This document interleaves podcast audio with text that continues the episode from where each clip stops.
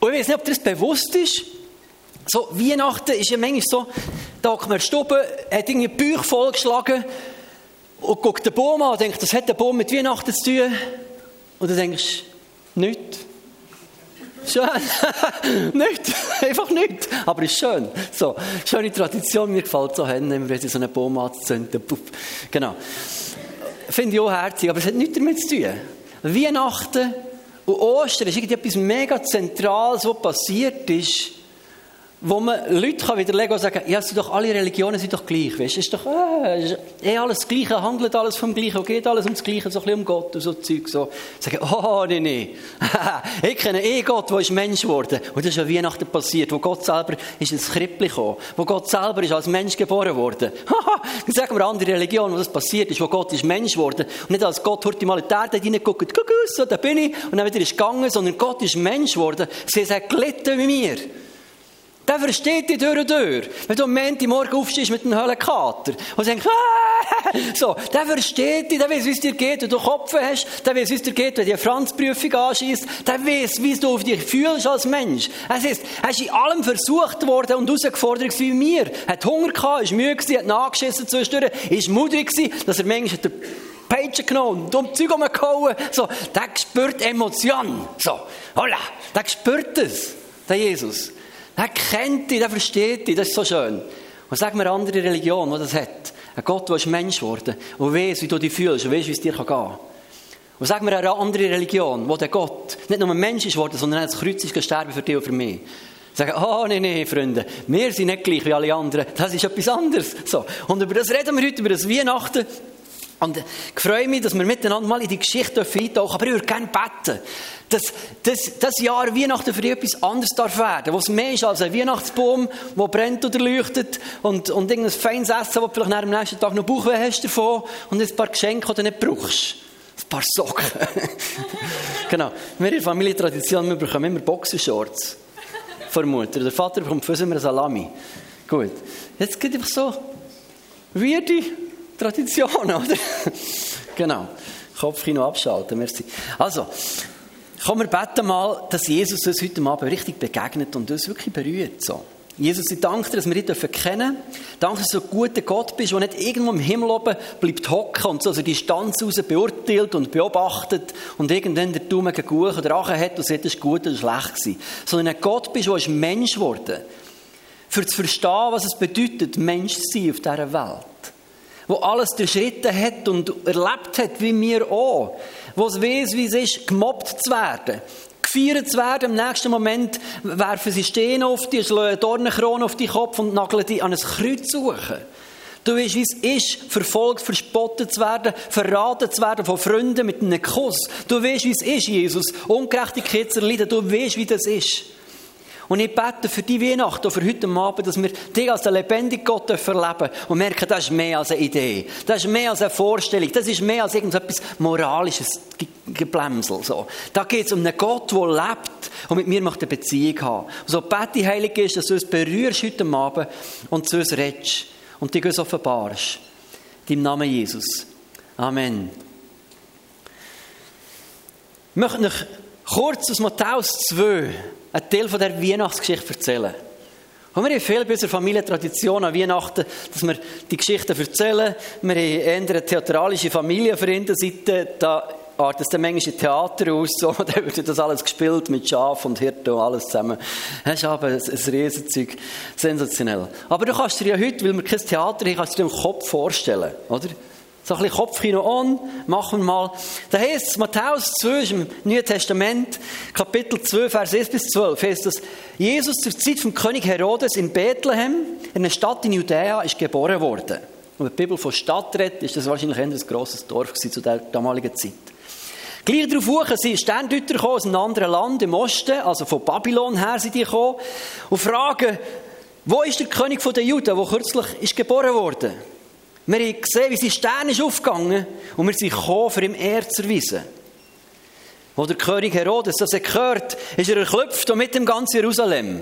Also es ist mega, die Gerüchteküche ist losgegangen, durchgedreht. Die Juden waren wahrscheinlich auf, auf dem Drive weil die seit Jahrhunderten die beten, dass der Messias kommt, der Retter, der sie aus der Unterdrückung befreit.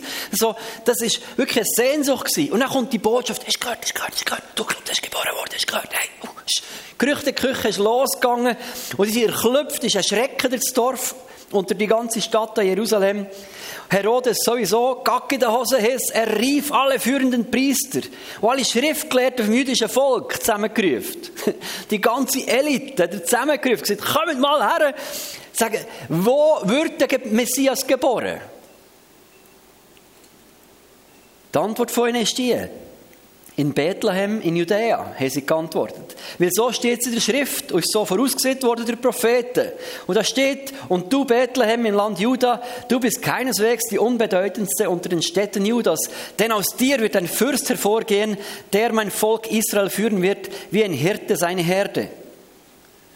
Herodes hat die Sterndeuter wieder heimlich zu sich gerufen, hat sich von ihnen den genauen Zeitpunkt angegeben, wo, sie den Stern da zum ersten Mal gesehen haben. Und dann hat er sie nach Bethlehem geschickt. Er hat gesagt, dort muss er sein. Geht und erkundigt euch genau nach dem Kind. Und dann gebt mir Bescheid, wenn ihr es gefunden habt.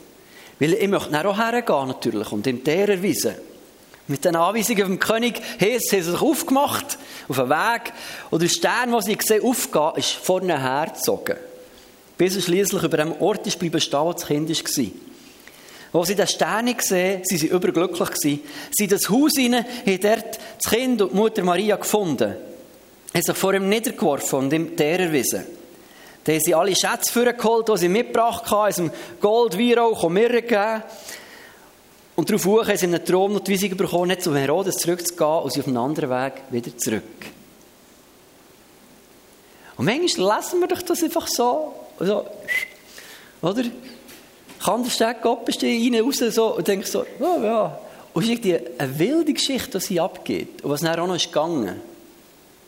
Sehen wir dann vielleicht noch ein bisschen dazu. Und vielleicht hast du selber das, die Geschichte schon in der Sonntagsschule gehört oder irgendwo in der Schule schon mal gehört oder irgendwo mal gelesen.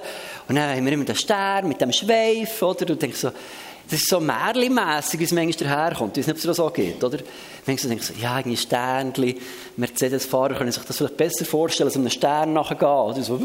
Aber für alle anderen, so einem Stern nachfolgen, ist irgendwie schräg. Denkst du, was soll das genau? Aber das Verrückte ist, dass die Astrologen etwas Spannendes entdeckt. Nämlich, dass zwischen 7 und 4 vor Christus, das ist auch lustig, also Christus ist wahrscheinlich vor Christus geboren worden, das heisst, die Kille hat echt einen Bock geschossen mit dem Null. haben sie sich anders verrechnet. Die hat gescheiter ein paar Mathematiker eingesetzt, für das Null zu berechnen. Da haben sie ein bisschen cheesy gerechnet. Aber das ist ein anderes Thema. Für was? haben sie, haben sie herausgefunden, dass im Jahr ca. 7 oder 4 vor Christus, in diesem Zeitraum, hat es eine spannende Konstellation von zwei Planeten. Und zwar sind der Jupiter und der Saturn sind ganz nah zusammen gewesen. War eine Doppelkonstellation.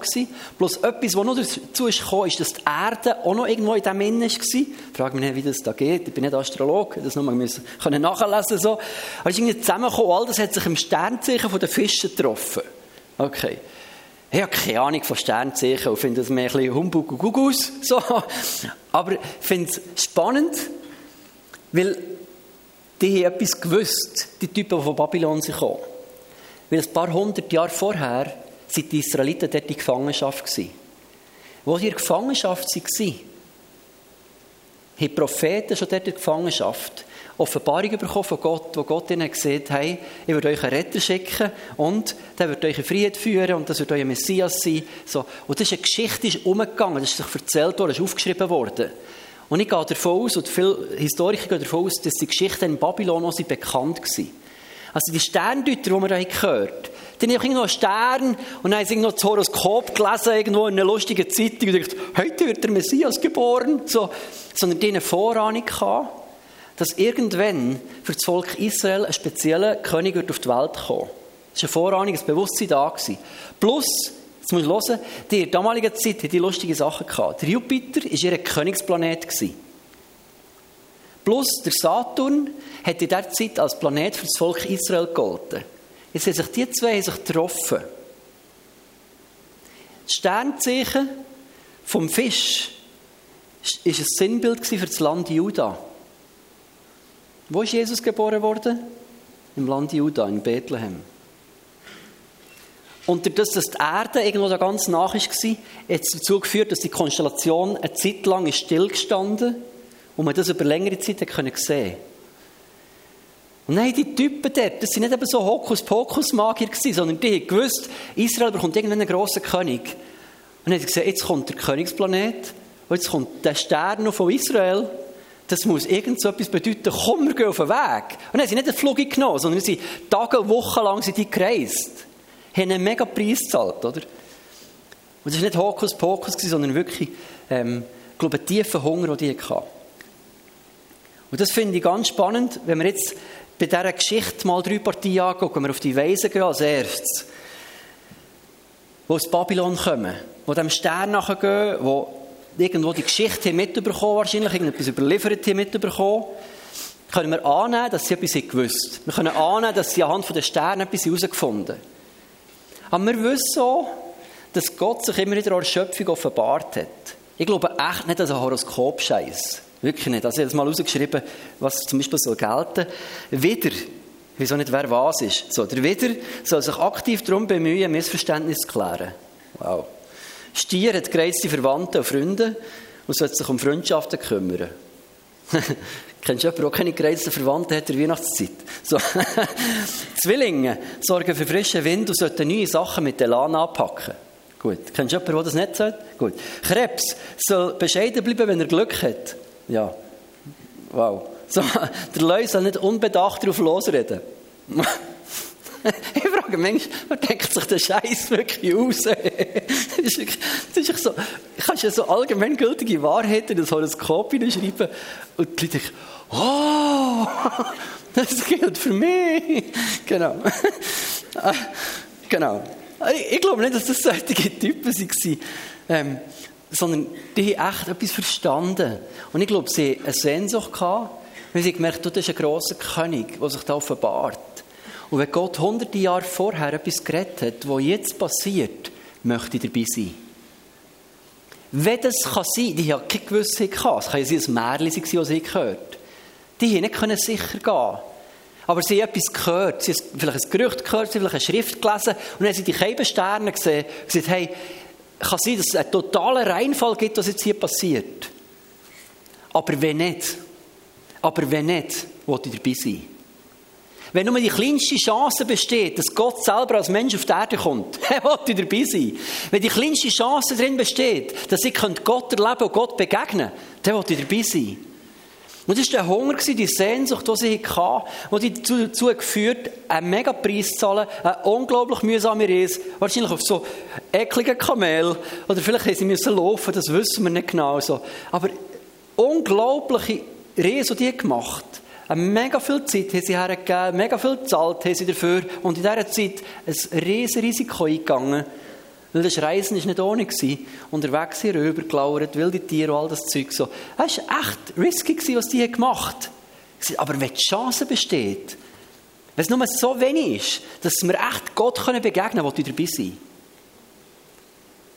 Es war ein Hunger, den sie getrieben hat. Und dann kommen sie zu dem Herodes, das ist die zweite Partie, die uns da begegnet wo dort auf seinem Trönli hockt, oder? So, Herodes hockt auf seinem Trönli. Und dann kommen die drei Weisen kommen zu ihm und fragen, hey, wo ist der König auf die Welt gekommen? Und wir erleben hier einen König, der klopft. Der Herodes, der in Panik und eine Schockstarre verfällt. Weil, weißt du wieso? Weil er Angst hat um sein Königreich.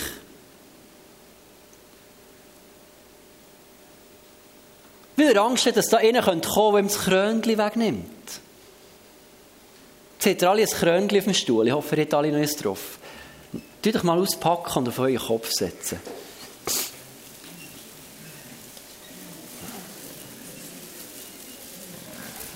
Und wenn jemand keins mehr hat, hier liegen noch ein paar. Dürft das mal auf euren Kopf tun. Vielleicht, vielleicht mal zu fühlen, wie sich Herodes gefühlt mit so einem Krönchen. Okay, Herodes hat vielleicht keine Kartonkrone gehabt.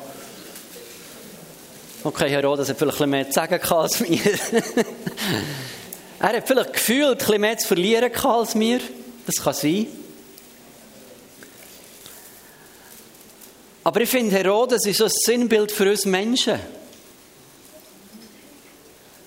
Habt ihr alle ein Krönchen? Tu das mal auf euren Kopf. Das ist nicht peinlich. Das sieht nicht niemand. Mach auch keine Fotos von euch und stelle es nachher ins Netz. Man sollte zwar fast so, he? Sieht herzig aus. So. Kann ich sagen, ich habe mal vor, vor 150 Königen geredet. Kann ich, wow. Christen nimmt die zusammen. Genau. Weißt du, ich glaube? Dass ganz vielen Menschen irgendwie ähnlich geht wie, wie im Herodes. Dass die Botschaft von Jesus genau das Gleiche triggert in unserem Herz, wie es im Herodes triggert. Weil Jesus ist nicht gekommen, für dich ein bisschen zu segnen und für dich ein bisschen das Krippli zu füllen und für dich ein bisschen, noch ein bisschen mehr Socken unter den Baum zu tun, oder? Und für das ein bisschen Krankheit abzuwehren und für das du ein bisschen das bessere Leben hast und dann geht er wieder. Ja, Jesus ist gekommen, für dich zu retten. Aber für das er das machen kann, muss er dein Herr werden, dein König. Und genau das Gleiche wie beim Herodes abgeht, geht bei uns Menschen immer wieder ab. Wenn man schon mal das Krönchen auf hat, fühlt sich das manchmal noch gut an, oder? Das Gefühl von, ich kann sagen. Das Gefühl von, ich weiß es am besten. Das ist ein Hauptproblem, das Adam und Eva schon hatten. Deswegen ist sie Schlange gelassen. Die, die, die Schlange hat Adam und Eva gesagt, hey, der wird doch sein wie Gott. He? Du willst ein bisschen Götti sein, so. Das Göttli sein. He? Darum mach doch das und dieses. Und das ist das Kernproblem der Sünde, das wir haben, ist irgendwie, dass wir Gott vom Thron von unserem Leben weggestoßen haben und uns selber das Krönchen aufgesetzt und sind ein bisschen Herodes geworden. Das sollte mir wirklich selber sagen. Und so ist die Botschaft von Weihnachten, dass ein König ist geboren wurde, in unser Leben möchte hineinkommen ist nicht nur eheherzig. Es ist eine mega Challenge für unser eigenes Herz. Eine Challenge, wo man nicht durch so ein Baby bekommt, man ein bisschen gömmeln, dann kann es wieder den Eltern abgeben, wenn es geschissen hat oder gerannt, so, ah, nimm wieder, so. Sondern das Baby ist gekommen, für geboren zu werden im Herz, für in deinem Leben König zu werden. Und das Baby greift irgendwie nach einer Krone in unserem Leben. Und das, was der Herodes hier sieht, ah, sagt mir der, was ist, ich will ja anbeten lesen wir ja später, dass es überhaupt nicht sein Plan war, weil er dann alle Kinder oder alle männlichen Kinder von 0 bis 2 in der Gegend umbringen. Er hat gesagt, ich dulde nicht, dass mir hier etwas bedroht in meinem Königreich. Und manchmal sind wir doch als Menschen genau gleich, dass wir alles wegtun, was unser eigenes Königreich bedroht. Oder sagen, Jesus, so Gott, du darfst ein bisschen in mein Leben hineintreten, so als Beigemüse darfst du da sein, aber bitte im Krippli bleiben, aber das Krönchen bekommst du nicht. So. Das Krönchen bekommst du nicht, das behalte ich selber. Ich will selber sagen, was ich will. Ich will selber sagen, was ich tue. Ich will selber mein Leben bestimmen. Und ich habe das Gefühl, das ist Freiheit. Und dabei ist die grösste Gefangenschaft, die wir haben können. Und das war Herodes seine Challenge. So. Dass er hat gemerkt, ist da vor der Herausforderung, entweder gebe ich dem jetzt meine Krone oder ich tue den weg. Und das ist die Herausforderung für uns alle noch an Weihnachten. Gibst du dem im Krippel deine Krone? Oder tust du ihn weg oder gehst du weg? Es gibt wie die zwei Wege da drin.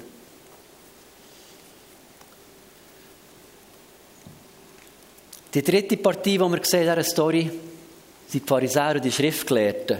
Ich habe ein anderes Bild mitgebracht. Statt des Krönchen haben sie manchmal so ein Deckel auf dem Kopf, oder? Finde ich ein schönes Bild. Steht ja für die Wissenden in dieser Geschichte. Das ist so der Doktorhut. Und ich finde irgendwie noch schön, dass der Doktorhut wie ein Deckel ist. So. Das drückt ja auch ein bisschen aus, dass unser, Wissen manchmal ein bisschen beschränkt ist. He? So. Soll zwar nicht das bedeuten, aber ich interpretiere es so. Gut. Aber irgendwie sind das die zentralen tragischen Figuren der Geschichte.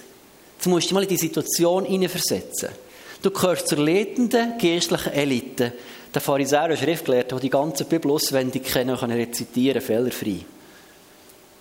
Der Herodes ruft die her und sagt, du, da geht das Gerücht um, der König ist auf die Welt gekommen. Wo ist er auf die Welt gekommen? Die können im Ort genau bestimmen. In diesem kleinen Vierteldorf in Bethlehem. So, dort. So. Und was machen sie? die sagen dem, der König kommt in Bethlehem auf die Welt. Und die gehen heim und machen weiter, als wäre nichts passiert.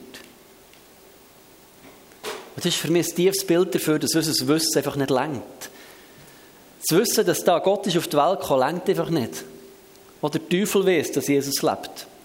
Und deswegen ist er gleich nicht gerettet, oder? Das Wissen über etwas lenkt nicht. Die haben gewusst, wann er auf die Welt kommt und vielleicht noch, wenn er auf die Welt kommt, die die Zeiten können berechnen, die alles gewusst. Wo sie nicht hergegangen und den König nicht gesucht. Wo ist nicht ihr Verhalten genau das gleiche Problem wie beim Herodes? Vielleicht haben sie ein anderes Hütchen auf dem Kopf gehabt, aber irgendwie auch sie ihre Krone nicht abgeben Weil auch sie sich schlussendlich von dem Jesus so viel bedroht hat gefühlt, ihrem Königtum, dass sie am Schluss hat gerufen, kreuzigen ihn. Den König will wir nicht. Und sieht, die Krone, die wir behalten, die geben wir nicht her. Alles gewusst und haben nichts gemacht, für ihm zu begegnen. Keine Reaktion zeigt auf die Botschaft. Euch ist ein Retter geboren worden. Ah, wir gehen noch ein bisschen Bibel lesen heim. So. Und dann, merkst du, dass frommes Tun einfach manchmal nicht auslenkt. Aus, aus, äh, nicht lenkt, oder? Und ich glaube, an Weihnachten stehen wir einfach alle zusammen an dem gleichen Punkt. Wie der Herodes, wie die Pharisäer, wie die Schriftgelehrten, wie die Weisen. Weil die Krippe ist so ein bisschen wie eine Weiche, ein Scheidepunkt. Wo durch die Krippe eine Botschaft in unser Leben hineingerufen wird. Es heißt, hey, euch ist ein Retter geboren worden.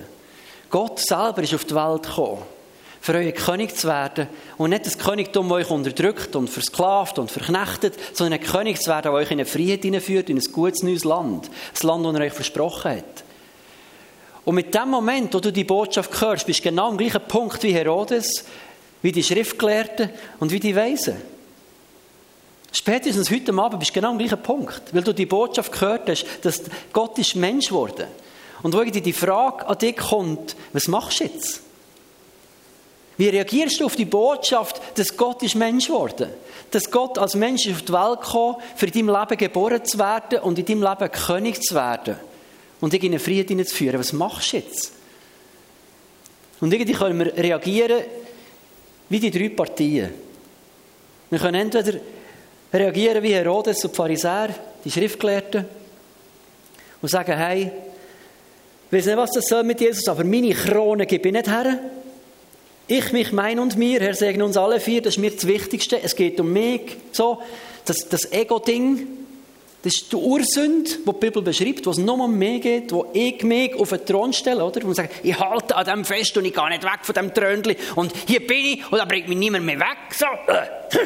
Und wir so verbittert drauf bleiben hocken. Und vielleicht denken wir, nee, eh, doch nicht. Und wenn wir wirklich herlassen, unser Herz, merken wir, wie viel dass es irgendwie um uns geht. Nur um uns. Und wenn nicht um uns, dann um mich. Oder um mich. Oder um mein. Oder um mir. Das ist eine mögliche Reaktion. Und die andere Reaktion, die wir zeigen auf die Botschaft, die wir hier gehört ist die, dass wir können weise sein wie die Weisen sie weise waren. Also nicht mit AI, sondern mit AI geschrieben. Das ist schwierig mit Berndeutsch. He? Aber die aufgrund von einer Vorahnung wo einfach dreimal nichts ist. Irgendwo ein Stern, den sie sehen, im Himmel leuchten. Das könnte ja das Flugzeug sein, oder? Was sie nicht gewusst dass es ein Flugzeug gibt, hat dann schon gegeben. Ja. Oder ist es etwas? Oder Tina hat irgendeine Rakete hochgeladen. Irgendetwas, hat irgendetwas sonst können sein, das blinkt im Himmel. Irgendeine Drohne, wo Herodes im Drohnenflüger war. Oder irgendein Lampe. Oder irgendein ein Glühmückli, das frisch auf die Welt ist gekommen. Irgendwas etwas Verrücktes. Eine Einbildung. Irgendjemand, der eine Laterne hat steigen Sie eine Vorahnung aufgrund von zwei, drei Mal nichts. Er hat gesagt, aber wenn es kann sein, dass da etwas ist, dann wollen wir dabei sein. Und ihnen ist, glaube ich, ihre Krone selber gar nicht so wichtig.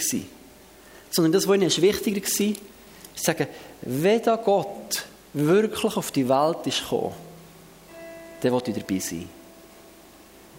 Und dass sie Geschenke gebracht sind die Geschenke, die man König gebracht zur Geburt und zur Weihe. Und das, was sie gemacht haben, ist irgendwie nichts anderes, als dass sie vor dem Krippli hergekommen und irgendwie dort ihre irgendeine Krone haben da reingelegt. Nicht, weil sie eine Krone tragen, aber in ihrem Herz. Und sie gesagt, hey, wir erkennen dich als König. Und wenn du jemanden als König anerkennst, heisst du, tust dich dem unterordnen. Sonst gibst du mir einfach einen Namen. Das ist, wir erkennen dich als König, tust du deine Krone in das Krippli legen.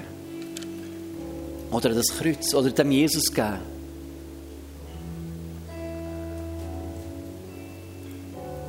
Ist ein Ausdruck von einem tiefen Hunger, den sie hatte.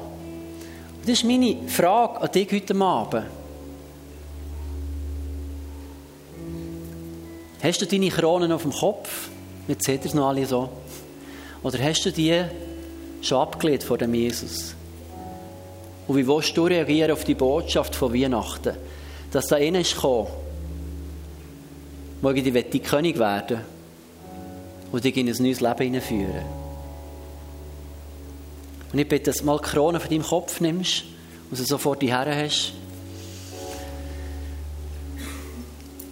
Jetzt das, was ihr in den Finger habt, ist eine billige Kartonkrone, die ich gerade zum Coop bekommen die kostet vielleicht 15 Rappen oder keine Ahnung was, wenn man sie müsste zahlen Die ist nicht viel wert. Aber wir bilden uns ein, dass das Krönchen, das wir auf dem Kopf tragen, dass es viel Wert hat. Dass es mega toll ist, wenn wir König sind über alles und über uns selber, über unser eigenes Leben. Alles selber in Kontrolle haben, alles selber im Griff haben, alles selber können bestimmen Und ich habe das Gefühl, das ist eine Form von Freiheit, die wir haben. Aber irgendwie ist die tiefste Gefangenschaft, wo wir dann nicht verstrickt sind, wenn wir selber unser König sind in unserem Leben. Das ist der grösste Scheiß, der dir passieren kann. Wo gehst du her, wenn du krank bist?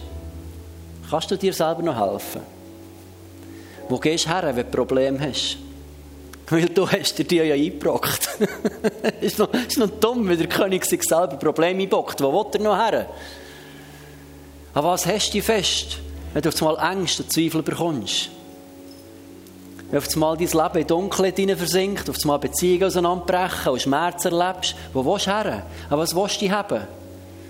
Und wenn du König bleibst, dann hast du ja dir selber. Und sorry für den Ausdruck, aber du bist manchmal so richtig am Arsch.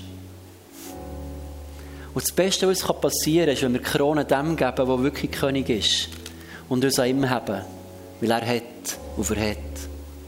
Und die Einladung heute Abend ist die, dass du deine Krone kannst, wie als Bild dem Jesus herlegen Wenn du siehst, hey, ich möchte ein Weise sein, jemand von denen, die als gescheit beschrieben werden. Ich möchte jemand von denen sein, der sich auf die Suche macht und der Jesus möchte begegnen und ihn lernen kennen. Dann darfst du während dem nächsten Lied entweder hier vorkommen und deine Krone als Bild dafür, dass du dem Jesus möchtest hergeben und deine Krone vor ihm möchtest ablegen und ihn bittest, dass er dein König ist, kannst du die Krone hier in das Krippel hineinlegen. Oder du kannst hindern, dass sind zwei Kreuze Du kannst dort zum Kreuz hergehen und dort die Krone vor das Kreuz herlegen und sagen, Jesus, bist du der König über mein Leben? Vielleicht bist du noch gar nicht am Punkt, dass du weißt, was das bedeutet. Und sagst, hey, ich möchte es wie die Weise einfach herausfinden. Ich habe noch keinen Plan, ich kenne dich noch gar nicht so gut. Aber wenn es ein bisschen Chance besteht, dass du ein lebendiger Gott bist, möchte ich es herausfinden. Kannst du das ausdrücken, mit dem Krone ablegen. Ist, ich möchte mich auf eine Reise begeben, von dem herausfinden. Also du darfst hier vorne zum Krippli oder hinten zu diesen Kreuz. Es werden neben den Kreuz werden auch Leute mit Badge. Wir sagen dem Ministry-Team, die für dich da sind, die für dich beten. Es ist, hey, ich möchte heute etwas festmachen. Oder ich habe gemerkt, ich habe wieder Jesus die Krone wieder aus den Fingern gerissen und wieder selber angefangen, meine Entscheidungen zu treffen. Selber angefangen, weil König sein in meinem Leben und ich wollte Jesus wieder zurückgeben. Dann lass für dich beten. Das hat so viel Power. Vielleicht sagst du, ich brauche auch Gottes Eingreifen in meinem Leben. Ich bin krank, ich habe eine Herausforderung, mir tut etwas weh, ich bin seelisch verletzt oder was auch immer. Lass für dich beten, das hat so viel Power, weil wir eben nicht einen toten Gott haben, nicht irgendein Bild anbeten, sondern einen, der auf die Welt gekommen, ist gestorben und wieder auferstanden, er lebt immer noch. Wir reden zu einem lebendigen Gott. So darf ich dich bitten, in diesem Lied jetzt zu überlegen, was machst du mit deiner Krone? Möchtest du die als Ausdruck von deiner inneren Entscheidung, dich auf eine Reise zu machen, dem Jesus herlegen und bringen? Oder siehst, hey, ich bin noch gar nicht so weit. Und ich muss mir über das noch Gedanken machen. Dann gang sie noch nicht her tun. Dann nimm sie bitte mit heim. Gang sie nicht ablegen, weil deine Kollegen gehen, sondern nimm die Krone lieber mit heim. Als Erinnerung an heute Abend und für die nächsten Tage Weihnachten, wo du siehst, ich will mir überlegen, was ich mit dieser Krone will. Und fängst einfach mit Jesus darüber reden. Und wenn du eine Entscheidung triffst, dann triffst du sie für dich und nicht für den Herodes und nicht für die Schriftgelehrten und nicht für deine Kollegen, sondern für dich selber. Okay? Wir können miteinander aufstehen. Sagen, Jesus, ich danke dir, dass du als Gott, lebendiger Gott, bist Mensch geworden. Bist in ein Krippli gekommen, wo man sonst Futter drin kann für Tier. Total unwürdig für einen König. Wo du gesehen hast, hey, äußerer Prunk tut mit mir nichts. Ich bin gekommen, für König in euer Herz zu werden. Und ich bete, dass du uns hilfst als Mensch, dass wir herausfinden, was es bedeutet, dass wir unsere Krone dir geben. Was es für unser Leben konkret bedeutet, dir König zu sein, wenn wir in die Schule gehen. Was es heisst, wenn du König bist, wie wir mit Freunden und Verwandten, mit der Familie reden.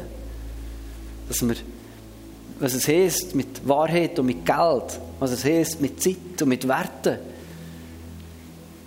Lehrt uns, was es heisst, wenn du unser König bist und lass uns die Frieden mit der Neuland entdecken.